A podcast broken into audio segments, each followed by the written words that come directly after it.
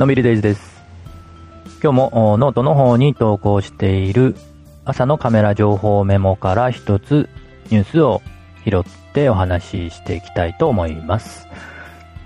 今日のニュースはジンバル。えっ、ー、とね、これは AV ウォッチ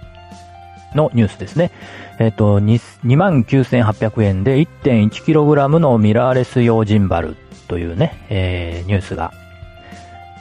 あったんですけれども、まあ、いつもね、だいたい週の初めってね、えっ、と、カメラ関係のニュース少なめなんですが、ね、えー、なのでね、ちょっとあんま、まあ、カメラには関係しますけどね、カメラそのものではなくて、ジンバル。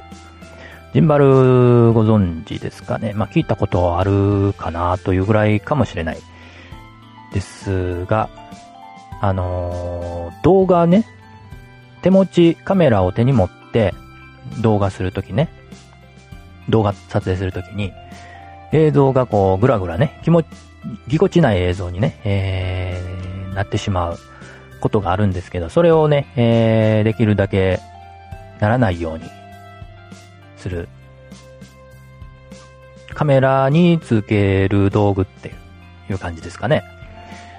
まあ、どうしてもね、手で持って動画撮影してるとね、あのー映像が揺れてしまいますよね。完全にこう自分の体ね、止めるっていうのは、まあ、できる人いないと思うんで、うん、どうしてもゆらゆらと揺れてしまいます。そのね、えー映像をスムーズに、滑らかな映像に撮影するためにジンバルっていうのが必要になる。まあ、よくあるケースでは、運動会のね、えー動画撮影、家に帰ってみてね、えーよし、見てみようってなった時にね、映像がゆらゆら揺れててね、えーちょっと気持ち悪くなってしまう、寄ってしまう、映像に寄ってしまうみたいなね、そういうこと結構あったと思うんですよね。そういう時にも役立つのがジンバル。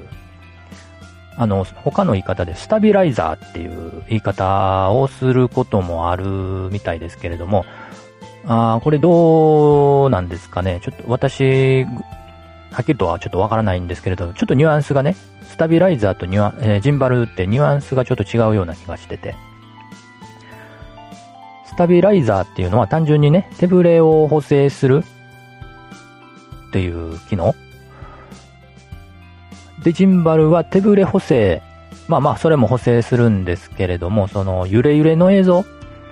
を補正する。そっちに重点を置かれてるのかなという気がしてます。まあ、あの映画のワンシーンのようにね、滑らかな映像の撮影に使われるのがジンバル。というふうに考えています。あの、最近ね、スタビライザーってね、えー、手ブレ補正、いわゆるね、手ブレ補正機能ね、ミラーレスカメラの本体に最近は、えー、どこのメーカーでもね、つけてきてますね。まあ、あれは、その、シャッタースピードがね、えー、ちょっと遅くなる時に、その手ブレをストップしてくれるっていう便利な機能でね。まあ、あのーどれぐらい、ね、その人によってね、あのー手ブレしない秒数、シャッタースピードってね、人それぞれね、あって、まあ結構、あのーしっかり構えてね、えー止まって撮る人なんかだとね、もう1秒でも大丈夫みたいなこと言う人もいたりしてね、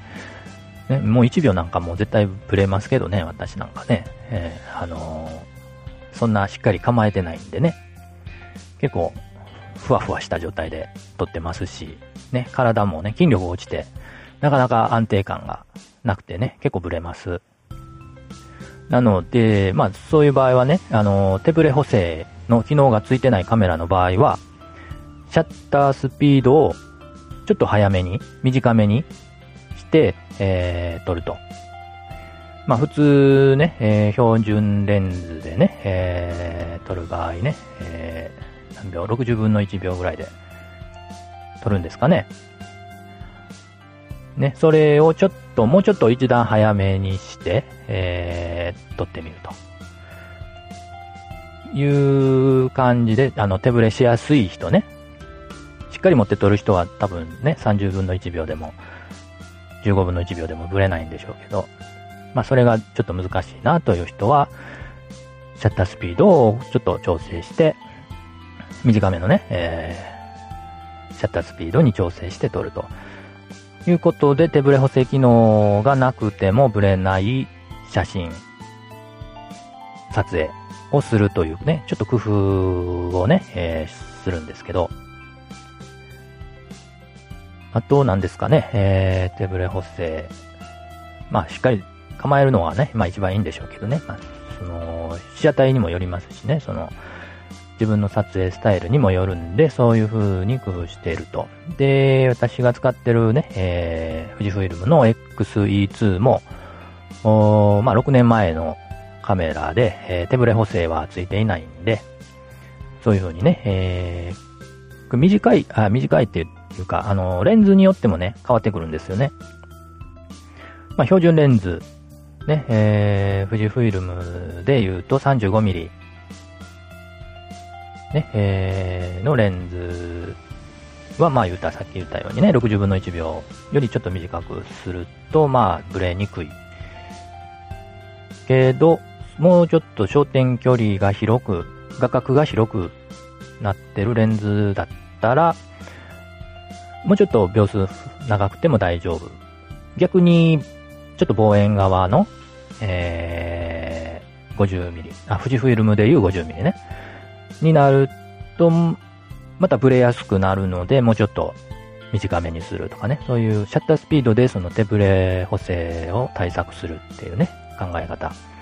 があるんですけど、まあ最近のカメラはね、スタビライザー、手ブレ補正機能がね、えー、ついてるやつがあるんで、あのー、もうすぐ発売されるね、富士フイルムの XS10 も、搭載されますね。手ブレ補正機能ね。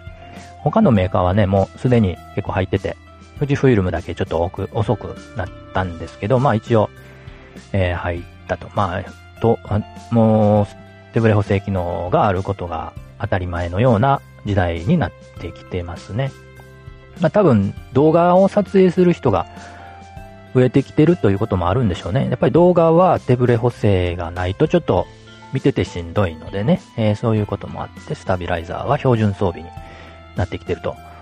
で、ちょっと話戻りまして、今回ジンバルね。うん。ジンバルはだから、そのブレを補正するだけじゃなくって、えー、スムーズな撮影にすると。滑らかな映像の撮影にすると。